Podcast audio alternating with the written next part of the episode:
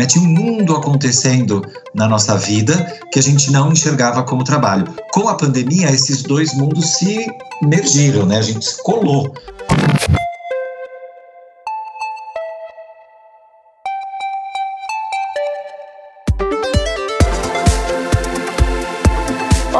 Bem-vindos ao Inovação em Pauta, o podcast da 3M dedicado a falar sobre ciência, diversidade e inclusão, sustentabilidade e tudo sob a ótica da inovação.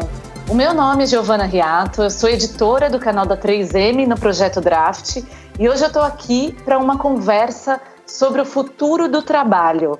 E a gente tem a honra de receber dois super profissionais para falar do tema e nos trazer grandes reflexões. O primeiro convidado é o Alexandre Pelais, que é pesquisador de tendências do futuro e do significado do trabalho. Ele também é palestrante, fundador da consultoria Ex-Boss e mestre em psicologia do trabalho. Alexandre, que currículo maravilhoso. Obrigada por estar aqui com a gente. Bem-vindo. Obrigado, Giovana. Obrigado pela, pelo convite, pela confiança, pela oportunidade. Um prazer poder falar com todo mundo que vai nos escutar aqui e trazer um pouquinho de incômodos necessários, reflexões e aprendizados para a gente finalmente concluir que a gente não vai descobrir o futuro do trabalho, mas que a gente vai criar o futuro do trabalho juntos, né? Nossa, maravilhoso. A gente já começou assim com esse incômodo necessário. E também está aqui com a gente para enriquecer a discussão a Sandra Barquilha, que é diretora de recursos humanos da 3M e líder de diversidade e inclusão da Companhia para a América Latina. Sandra, obrigada por se juntar a nós. Bom dia. Espero que, como o Alexandre falou, a gente possa conversar um pouco, colocar algumas provocações e sair com mais dúvidas do que com respostas, porque é nesse processo que a gente aprende, né? Muito bom, muito bom. Então, vamos começar com esses incômodos, as dúvidas e tudo mais. É, a gente já tem assim meses pandemia dentro, né? Com essa questão do distanciamento social, a adoção do home office de forma mais ampla. E eu gostaria, Alexandre, de começar com uma análise sua é, sobre o que esse momento representa para o mundo do trabalho e para a evolução que a gente já vinha encarando nesse contexto do trabalho. Bom, esse é um ótimo ponto para a gente começar a, analisando né, o, o, impacto da pandemia ou a força da pandemia, porque no fim das contas a pandemia foi uma grande lente de aumento sobre mudanças que já estavam em andamento no mundo do trabalho, algumas delas um pouco naquele romance, né? A gente namorava com a ideia, algumas outras a gente colocava embaixo do tapete. A mais marcante, sem dúvida, foi essa experiência do home office, né? De as pessoas terem que ir trabalhar nas suas casas, mas deixando bem claro que o que a gente experimenta hoje e o que a gente viveu desde o começo da pandemia não foi bem home office, né? A gente foi um grande se vira nos 30 em casa, porque o home office é quando você tem já uma estrutura, existe um preparo, a sua programação diária já é razoavelmente bem estruturada. E hoje, na verdade, enquanto a gente está conversando aqui, pode ser que um cachorro lata, uma criança entre aqui, passa o caminhão de gás com a musiquinha na rua. Isso não é exatamente o que era home office. Mas, de fato, se a gente olhar esses quatro, cinco meses é, de pandemia, a gente teve que revisitar alguns conceitos do mundo do trabalho. E aí eu sempre gosto de separar que a gente teve que revisitar a nossa relação com o trabalho, ou seja, cada um de nós tentando enxergar qual é a importância do trabalho nas nossas vidas e as relações de trabalho. Cada um de nós analisando a nossa relação com as organizações, né, os nossos empregos. Então, vou separar esses dois núcleos aqui para a gente olhar do ponto de vista da nossa relação com o trabalho. A gente descobriu que trabalho é muito mais do que a nossa profissão. É muito mais do que a gente faz em troca de remuneração. Claro que muitos de nós já tínhamos essa consciência, mas o fato é que a maioria de nós, quando teve a oportunidade, e é um privilégio ter podido ficar em home office durante esse tempo. Tem muitas pessoas que não tiveram essa oportunidade, mas todos fomos afetados em algum grau e a gente começou a enxergar que, na verdade, nas nossas casas, nos nossos dia a dia, né, no nosso dia a dia, tinha um monte de trabalho que a gente não chamava de trabalho, que era cozinhar, limpar banheiro, cortar o cabelo, fazer lição de casa com o filho, levar o cachorro para passear. que eram coisas que às vezes aconteciam enquanto a gente estava no trabalho profissional. Né? Tinha um mundo acontecendo na nossa vida que a gente não enxergava como trabalho. Com a pandemia, esses dois mundos se mergiram, né? a gente se colou. Né, como diria o, o filósofo Bauman, essa liquidez né, entre a esfera privada e pública, ou seja, pessoal e profissional, ela ficou líquida, né? Ela se juntou. Então a gente começou a entender que dá muito trabalho cozinhar, dá muito trabalho fazer a lista do mercado, dá muito trabalho. É legal a gente fazer isso do ponto de vista de contribuição para nossa unidade de família. E aí a gente teve que ajustar um pouco a nossa cabeça, porque a gente achava que a gente só tinha valor pelo trabalho profissional, pelo currículo, pelo status, pelo cargo. E a pandemia já deu esse chacoalhão. Então a gente agora já está meio em alerta, pensando: hum, qual é afinal a minha relação com o trabalho, onde é que eu me enxergo? E aqui vou dar um exemplo é, até um pouco provocativo, como a Sandra é a responsável pelas é, discussões de diversidade, inclusão, eu gosto muito de trazer um ponto que a pandemia é, trouxe um chacoalhão grande para a questão de gênero com relação à divisão das tarefas do lar. Né, do, do que é chamado trabalho doméstico. O trabalho doméstico é um trabalho que ele é invisível para milhões de pessoas. Mas quando nós tivemos que ficar em casa, a gente não pôde mais fazer de conta que não enxergava. Mas ainda assim, muitos homens foram para casa como se eles estivessem em home office. Então eles tentam ficar num quartinho fechado ou num cantinho, enquanto a mulher tem que resolver todos os outros problemas do lar, mais fazer o seu próprio home office. Né? Então a gente tem essa questão também de enxergar qual é o nosso papel neste mundo do trabalho, como é que a gente se relaciona com as outras pessoas expandindo. Então, tudo isso que eu falei é esse chacoalhão da nossa relação com o trabalho. E o outro chacoalhão é a nossa relação de trabalho. A gente começa a questionar as, as estruturas das organizações. Né? Faz sentido a gente ainda ter grandes prédios com todo aquele glamour? Né? Tem organizações que só a, a sala de entrada, né, a recepção, dava para você montar um coworking lá dentro e abrigar umas 30 pessoas produzindo. E hoje a gente começou a enxergar que este espaço, essa pompa, estes é, símbolos organizacionais talvez sejam desnecessários. Inclusive, alguns símbolos organizacionais menos visíveis. A hierarquia rígida, as reuniões impostas, as relações de reconhecimento com data marcada. Então, tudo isso foi quebrado. E a gente hoje reavalia qual é o novo modelo de trabalho que a gente que a gente tem e que a gente pode ter. Né? Será que fazia sentido a gente impor que as pessoas participassem de reunião diária, mesmo que a pessoa fosse daquela área, mas não tivesse nada a ver com o tema? Né? Então a gente já começa a enxergar que existe outra forma de a gente desenhar essa evolução do futuro do trabalho. Por isso que não é descobrir o mundo do trabalho, é criar o mundo do trabalho. A gente vai ter que estar ativamente presente nessa construção independente de cargo, compreendendo que hoje todos nós temos papel de liderança e de influência. Então, nesse sentido, a pandemia nos ajudou a ter mais consciência. Claro que, do ponto de vista de saúde pública, é uma calamidade, é uma grande tristeza, mas do ponto de vista de consciência humana, eu espero de verdade que a gente não desperdice a oportunidade de desenvolvimento. Nossa, Alexandre, que começo! A gente, assim, você já levantou é, uma série de pautas aí relevantes em relação a isso. É interessante isso que você comentou, né, do, do trabalho deixar de ser a única coisa que as pessoas é, valorizam como produção, como se colocar no mundo, sendo que agora a gente começa a ampliar o olhar e ver que é, o nosso valor está em muitas frentes, né? É, com o tempo, acho que as pessoas até começaram a ter mais liberdade para negar uma reunião porque tem que resolver alguma coisa em casa, né? Tem esses ajustes. Exato. E passando, a, passando a bola aqui para Sandra, Sandra, conta, fala um pouco de como essas questões se refletiram na 3M, né? Passado o primeiro momento de adaptação no susto, né, que foi colocar todo mundo no home office e tudo mais, é, conta como foi esse início e como as coisas estão agora, né? Como está essa dinâmica na organização?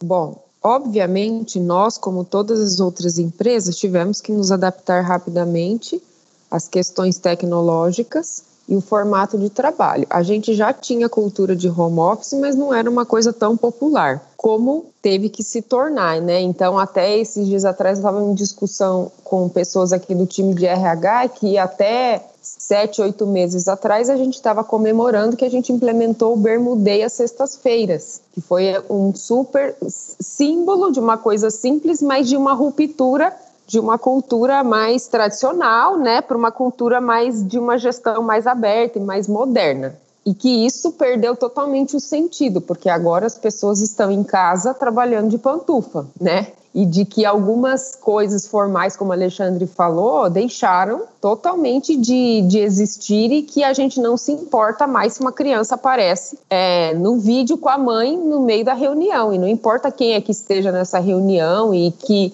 se misturou tudo, né? A vida profissional e a vida pessoal. Então, a gente, obviamente, teve que trabalhar todas essas questões tecnológicas. Isso levou um tempo para se acostumar, mas agora todos já estão acostumados com esse novo normal. Mas o que a gente é, tem enfrentado agora, passada a primeira grande onda desse desafio de ter que encarar essa realidade de todo mundo trabalhar em casa, no administrativo, é como a gente equilibra isso. O Alexandre falou um pouco dessa questão do, de gênero, né, da igualdade de gênero das tarefas de casa e que talvez isso tenha acelerado ainda mais esse processo de conscientização de uma maneira dura, né, pela pandemia. Mas a gente tem é, trabalhado muito campanhas agora de como a gente equilibra a vida pessoal e profissional, porque como está tudo junto e misturado, não há limite mais e a gente precisa começar a criar essa consciência. Então, Hoje, o que a gente está focando é como a gente dá esse recado de que o equilíbrio é importante. Então, a gente tem feito muitas campanhas, tanto do que a empresa está fazendo, mas também das pessoas colocarem o um limite, né, de que não só porque está em casa precisa trabalhar 24 horas por dia. Então, a gente tem falado muito com a liderança para dar esse espaço.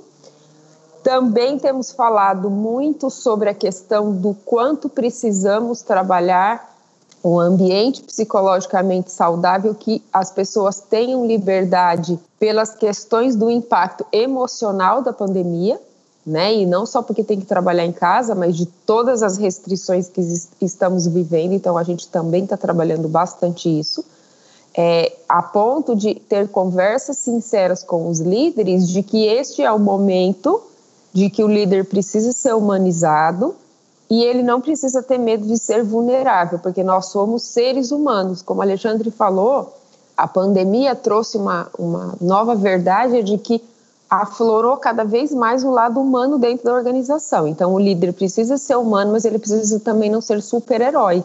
E ele também precisa dar espaço, porque a gente tem percebido que as pessoas estão adoecendo, psicologicamente falando, então, a gente tem trazido, aqui na 3M temos muitos programas, mas tem trazido isso na pauta mesmo. Vai ter dia que a gente vai estar tá bem, vai ter dia que a gente não vai estar tá bem, e vai fazer parte aquela coisa de que, ai, não pode, não posso. Não tem mais como fazer isso, né? Então, teríamos três pontos: o equilíbrio, a questão de trabalhar a vulnerabilidade, a vulnerabilidade fazer parte do processo de aprendizado e a gente conviver com isso para poder fazer esse balanço entre estar em casa, é, ter que enfrentar todos esses desafios da pandemia e também ter uma saudabilidade emocional. E, por outro lado, que é um pouco do final da fala do Alexandre, é o que, que a gente faz com esse aprendizado? Porque o que eu tenho bastante receio como pessoa física e também organizacionalmente falando quando tudo isso teoricamente voltar ao normal, a um platô que a gente se sinta mais seguro, o que, que a gente faz com tudo que a gente aprendeu?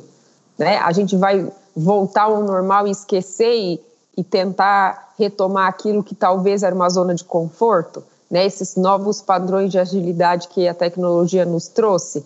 Acho que esse é um olhar importante para as organizações, porque não dá para voltar atrás naquilo que evoluiu positivamente. Né? Então, é um pouco dos três grandes coisas que estamos fazendo organizacionalmente aqui na 3M.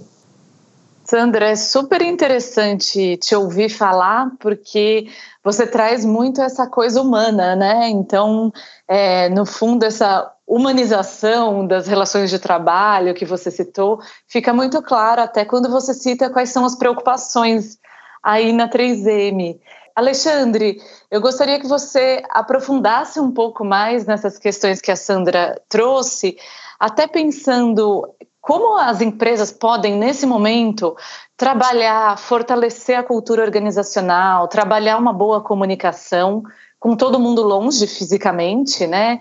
E fazer esse trabalho de evitar o isolamento intelectual, né? A desconexão, a desconexão até emocional em um momento tão difícil como esse. E pensando até nessa jornada de retomada de algumas empresas.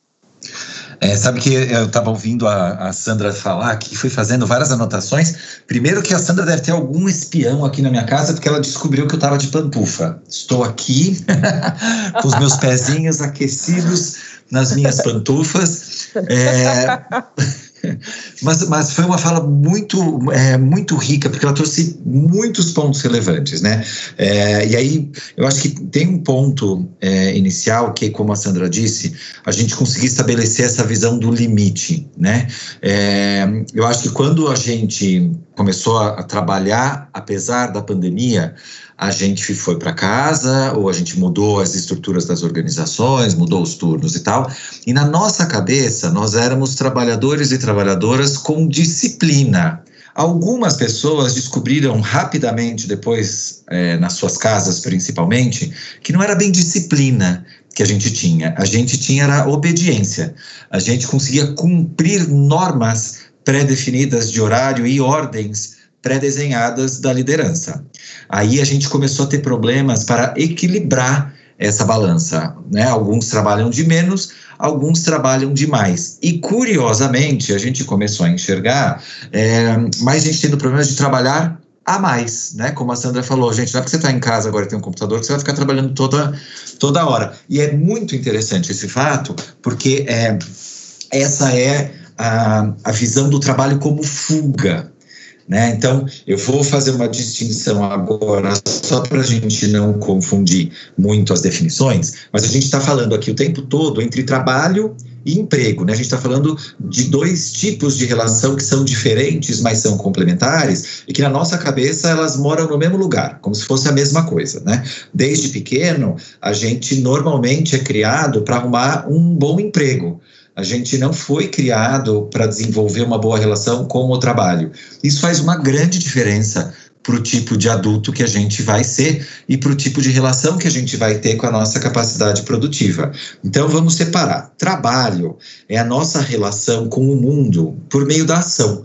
É tudo que a gente faz como uma interferência nossa no mundo que já acontece. Então, por exemplo, se um dia você está andando na rua e tem uma latinha no chão e você pega e joga no lixo, isso é parte do seu trabalho como ser humano. Se você limpa o banheiro da sua casa, se você brinca com o seu filho ou com a sua filha com intenção, se você seca a louça quando você pendura a toalha, tudo isso é trabalho também é trabalho fazer a tua melhor planilha de Excel, a gente fazer o melhor podcast possível para trazer essa esse fervilhar de ideias, tudo isso também é trabalho, mas tem um pedaço do que eu expliquei que faz parte de um âmbito profissional e um pedaço que não. Então, o trabalho é essa relação complexa, incerta, mas produtiva que a gente tem com o mundo. Por meio da nossa ação, a gente interfere no mundo.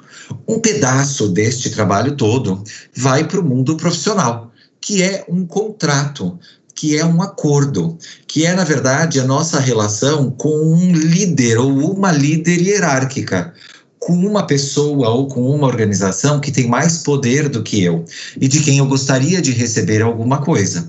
Então, quando nós somos pequenos, a gente já começa a treinar essa relação de emprego, essa relação de contrato. A gente começa a entender que o nosso trabalho, que era a nossa relação com o mundo, começa a ser filtrado pelos adultos. E aí a gente fica esperando os adultos nos dizerem o que fazer. E os adultos nos dizem: não faz, não faz isso, não mexe aqui, agora não pode. Aí coloca na escola, a gente aprende que só pode pintar dentro do círculo. Aí depois a gente entra no mundo do trabalho formal, a gente acha que só tem que fazer o que o, o patrão e a patroa manda. Por quê? No trabalho, nessa relação expandida, a gente tem uma relação autônoma, uma relação de eu quero fazer a diferença e eu tenho iniciativa. No emprego, eu tenho uma relação heterônoma, que é o contrário da autônoma. Alguém de fora me diz como agir.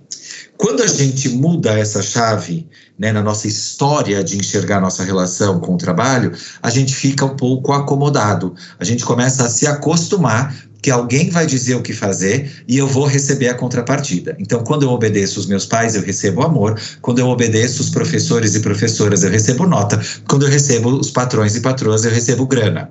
E aí eu me apequeno, eu fico aguardando. Quando vem a pandemia, dá aquela chacoalhada, fala: pera um pouquinho não é assim mais que vai funcionar. Você agora precisa um pouco decidir o que você vai fazer. E aí a gente entra no conflito de limites, porque já que a gente aprendeu que o que tinha valor era o trabalho que eu obedecia quando alguém pedia, a gente começa a usar o emprego realizado dentro de casa como uma fuga, como uma alienação de quem eu sou fora do meu crachá. Então, se eu não trabalhar 12, 14 horas por dia em casa, eu vou ter que achar um outro lugar de identidade. Eu vou ter que achar uma outra forma de desenvolvimento, uma outra forma de impacto.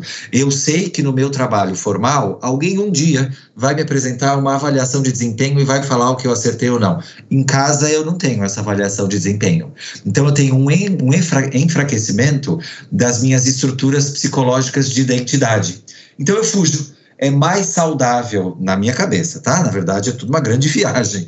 É mais saudável é, na nossa viagem mental ficar trabalhando 12, 14 horas por dia do que tentar fazer o menu do almoço, do que brincar com os filhos e tal. Então, por isso que tem essa dificuldade é, do estabelecimento de limites, e eu acho essencial a fala da Sandra quando ela diz a empresa tem que ajudar a impor limites. A liderança, ao se mostrar vulnerável, ela ajuda as pessoas a encontrarem um conforto na sua própria vulnerabilidade. Porque, historicamente, a gente confundia vulnerabilidade com fragilidade.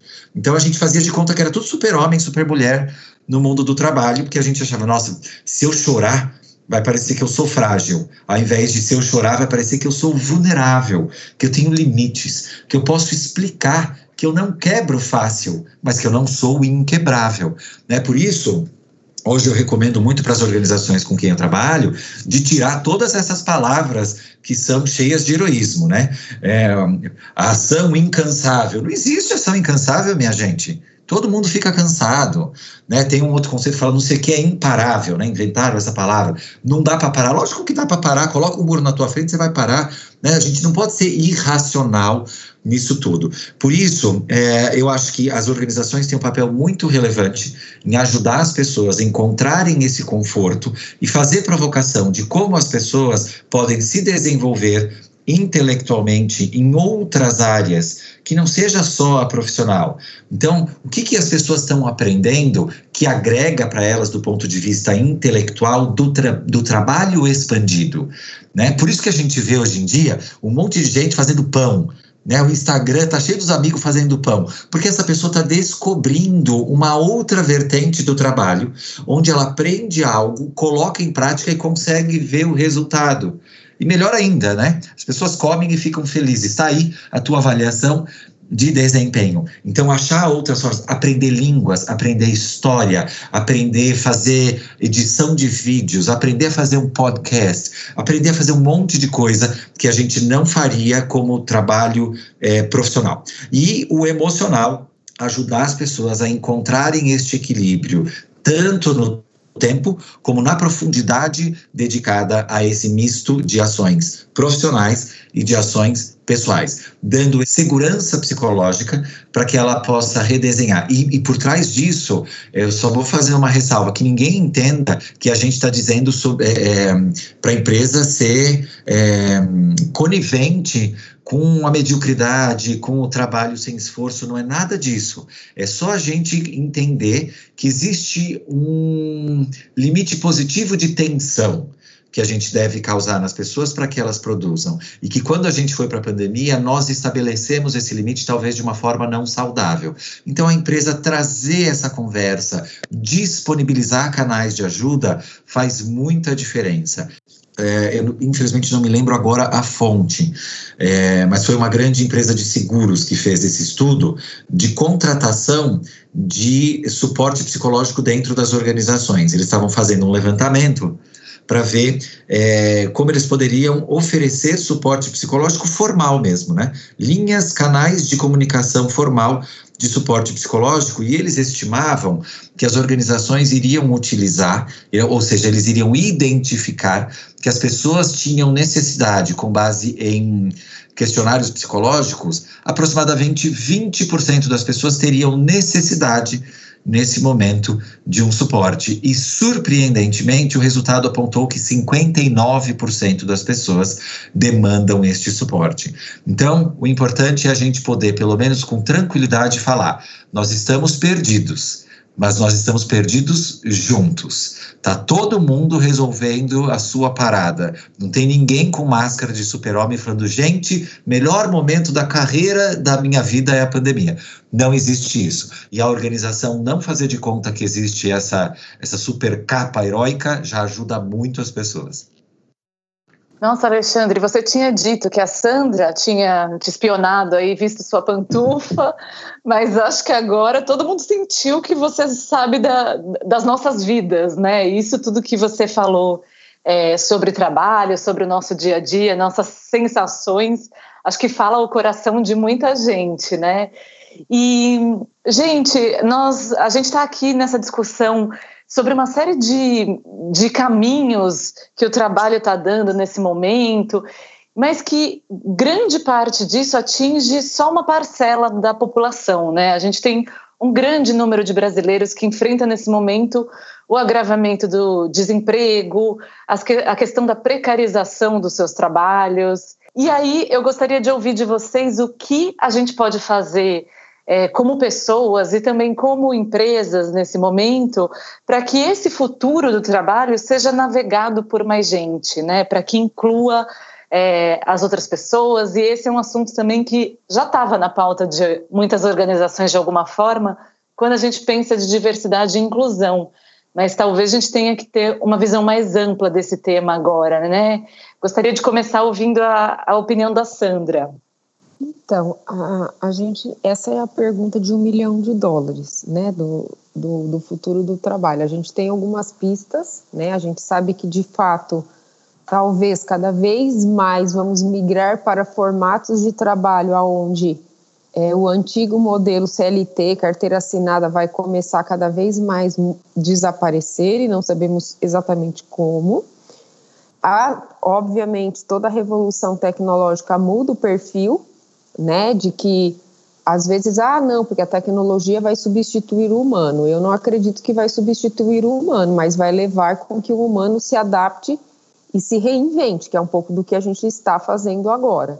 Né? Na pandemia, a gente tem visto muitas coisas que jamais seriam pensadas, ao mesmo tempo que tem aí um aumento grande de desemprego e de alguns setores que estão sendo mais afetados, há sempre um movimento pendular, né, de e deixando de existir algumas coisas e surgindo novas coisas, né? O movimento de nascer novas ideias, né?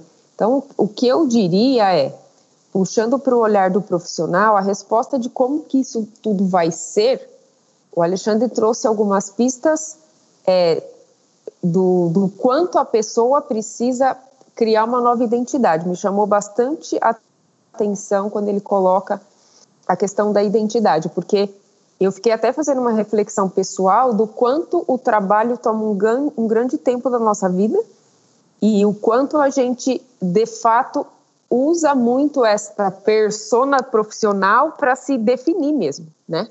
E o quanto isso está sendo chamado a atenção para a gente criar uma identidade de pessoa e a profissional entrando dentro dessa da pessoa, né? Por isso todas essas tendências da gente querer fazer outras coisas fora o trabalho. Né? Então, o que eu colocaria aqui, é, Giovana, é, são as questões do quanto eu, como profissional, tento me adaptar a um mundo que vai mudar sempre e que a gente nunca vai saber como.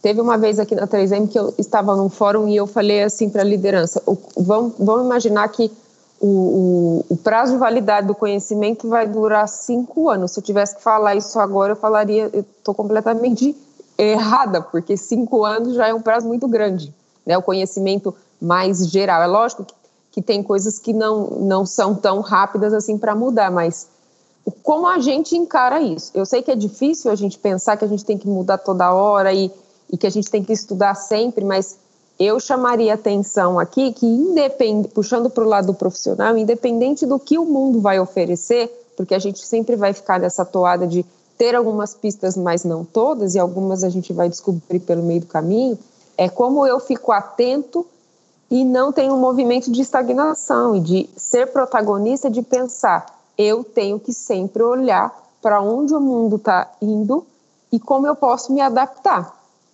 né? Me adaptar como profissional, que eu preciso sempre estar antenado, sempre me atualizar, sempre pensar em novos caminhos, porque essa, essa talvez a pandemia trouxe de fato que a mudança vai ser cada vez mais constante e não só constante. Para mim, o grande aprendizado é que é cada vez mais rápida, né? E a gente precisa ir se adaptando. E colocando esse pano de fundo do que o Alexandre falou, de que talvez daqui para frente, cada vez mais a carreira vai estar se conectando muito com o pessoal e que tem que ter um propósito, que não pode ser só o trabalho pelo dinheiro ou pela sobrevivência. Sim, ninguém trabalha de graça e ninguém trabalha só porque acha legal. Mas isso ser cada vez mais o pano de fundo e não o fim do processo profissional, né? Ah, mas eu não estava esperando que havia pandemia. Ninguém estava esperando, mas é o que eu faço com isso. E o que eu faço com isso não significa que todo dia eu estou feliz. Ai, não, hoje eu vou pensar como eu vou rever a minha carreira completamente por conta da pandemia. Não. É como eu vou fazendo isso com as barreiras de que de, tem dias que eu estou feliz e eu quero encarar de frente, e vai ter dia que eu vou estar mais triste, mas sempre deixando que o que eu faço com aquilo, com os obstáculos que vêm à minha frente. Isso não é um antídoto, mas é algo que pode ajudar a passar de maneira mais leve todo esse processo, mesmo enfrentando o desemprego. E aqui eu não estou dizendo que, ah, mas eu estou negando que tem desemprego e só depende da pessoa. Não, a gente sabe que está difícil, né? Mas sempre tentar trazer para o seu protagonismo das coisas de vida, porque talvez isso te prepare mais para enfrentar as coisas que vão sendo impostas mesmo pela transformação do mundo, né? Foi uma resposta longa para uma pergunta que é bastante profunda, né, Alexandre? E você é um estudioso do tema, né?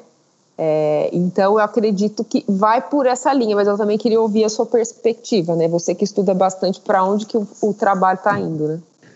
Legal, não, super obrigado, Sandra. Acho que você trouxe ótimas provocações e você vai falando aqui, eu também vou fazendo, vou aprendendo, né? Essa, esse olhar curioso é uma grande mudança para a gente hoje no mundo do trabalho, né? A gente compreender que pode aprender sempre. Por trás do que a gente está discutindo, existe um nível de consciência, é, existe um nível de privilégio até em poder discutir o que a gente discutiu até agora, né? A gente está falando talvez de uma parcela da população, de uma parcela de profissionais que tem escolha, que tiveram estudo, que tem a percepção um pouco mais aguçada que, portanto, conseguem criar essas conexões de novas oportunidades. E quando a gente olha esse redesenho do mundo do trabalho, com muito menos manda quem pode, obedece quem tem juízo, com nível de demanda cognitiva, emocional, intelectual muito mais elevada, talvez a gente esteja deixando uma parcela da população é, apartada do futuro do trabalho, né? E acho que é, acho que é essa um pouco a provocação que a gente tem que trazer agora. É, e é claríssimo para mim que isso nos leva à educação, né? Ao buraco que a gente tem na educação, né? A gente falhou em ajudar as pessoas a estarem preparadas para esse mundo do trabalho. Então existe hoje um grande estudioso que se chama é, Yuval Harari, né, que é um autor hoje que tem vendido milhões de livros por aí, que alerta isso, fala, olha, do jeito que vai a coisa, a gente está criando um mundo, um, um arsenal de pessoas inúteis. E não do lado negativo, porque a pessoa é inútil porque ela não quer trabalhar, mas porque ela não foi preparada. Né? Se a gente fala, por exemplo, que no futuro, talvez não tão próximo no Brasil, mas em alguns lugares sim, a gente vai ter frotas inteiras de caminhão que serão é, autodirigidas, né? serão autônomas. Que trabalho eu ajudo um ex-caminhoneiro ou uma ex-caminhoneira a ter? Né? Então, talvez como sociedade, eu acho que a gente tem que olhar com um pouco mais de carinho para essa situação, sim, de como a gente está preparando as pessoas para esse futuro. Eu sei que a 3M tem ótimas iniciativas de desenvolvimento de contribuição social, e acho que este é um ponto central.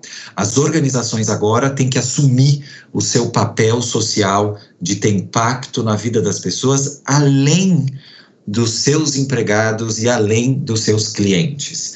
Na verdade, se a gente analisar historicamente, o mundo sempre dependeu de grandes estruturas. Né? O mundo se estabilizou no modelo é, econômico do capitalismo, com todos os seus defeitos e tentando se redesenhar, graças a Deus, positivamente. E aí as organizações precisam rever o seu papel organizacional, muito, muitas delas é, já entenderam né, o seu papel social. Então, Giovana, acho que respondendo a tua pergunta, é, na hora que a gente fala de redesenhar o trabalho, a gente fala sobre mudar a nossa visão como indivíduos com relação ao trabalhar. Né? Acho que fala um pouco sobre mudar a relação da liderança e sair do comando e controle, entender que a liderança é essa influência positiva, trazendo conceitos de empatia e vulnerabilidade. E o terceiro ponto é realmente mudando o papel das organizações, trazendo mais essa visão de que existe sim um compromisso social por trás de qualquer organização. Maravilha, Alexandre. É, a gente fica muito feliz de encerrar nossa conversa com essa reflexão tão profunda, tão legal, de olhar na construção de um futuro do trabalho é, mais saudável, não só para a gente, nos nossos trabalhos, nas nossas posições, mas também para a sociedade como um todo. É, pessoal, a gente conversou aqui com Alexandre Pelais e com a Sandra Barquilha. É, obrigada vocês dois pela participação e a gente fica por aqui. Gente, obrigada. Teria muito mais para a gente falar, acho que daria para a gente ficar falando aqui o dia inteiro, mas espero que a gente possa ter gerado algumas provocações com esses aprendizados e até uma próxima vez. Fiquem bem. Legal, gente. Super obrigado pelo convite. Sandra, é um prazer te reencontrar virtualmente nesse papo. Quero agradecer você especialmente pelo teu trabalho com a 3M. É, e eu sei que algumas pessoas às vezes vão interpretar de maneira equivocada, mas a Sandra, para mim, é um ótimo exemplo de como a gente pode usar as organizações, não de uma forma pejorativa, mas de enxergar a organização como um meio de realização de propósito e de impacto positivo. Da mesma forma, Giovana, da mesma forma, o pessoal que está aqui com a gente dando suporte na gravação. Muito obrigado é, pelo trabalho de vocês. Eu acho que o trabalho é a forma pela qual a gente consegue mostrar quem a gente é para o mundo. A comparação que eu faço é como se fosse uma impressora 3D. A gente mostra quem a gente é por meio do nosso trabalho. Fico feliz que esteja mudando, fico feliz que a gente possa ter uma discussão como essa é, com muita abertura, com muita tranquilidade e sabendo que está acontecendo essa mudança. E quero agradecer a todo mundo que está ouvindo, convidar vocês a me acompanharem nas redes sociais, no Instagram, Pelais, no LinkedIn, onde eu vou compartilhar mais reflexões e mais provocações e desejar para vocês o que eu acho de melhor que a gente pode trazer para o mundo, que é o nosso bom trabalho, o nosso melhor trabalho. Então, gente, obrigado, fiquem bem, fiquem com saúde, fiquem com amor e muito bom trabalho. O 3MCast é realizado pelo Projeto Draft e esse episódio foi produzido pela Liza Meschini e por mim, Giovanna Riato. A edição de som é do Chibruski, Guilherme Schildberg. Até a próxima, pessoal!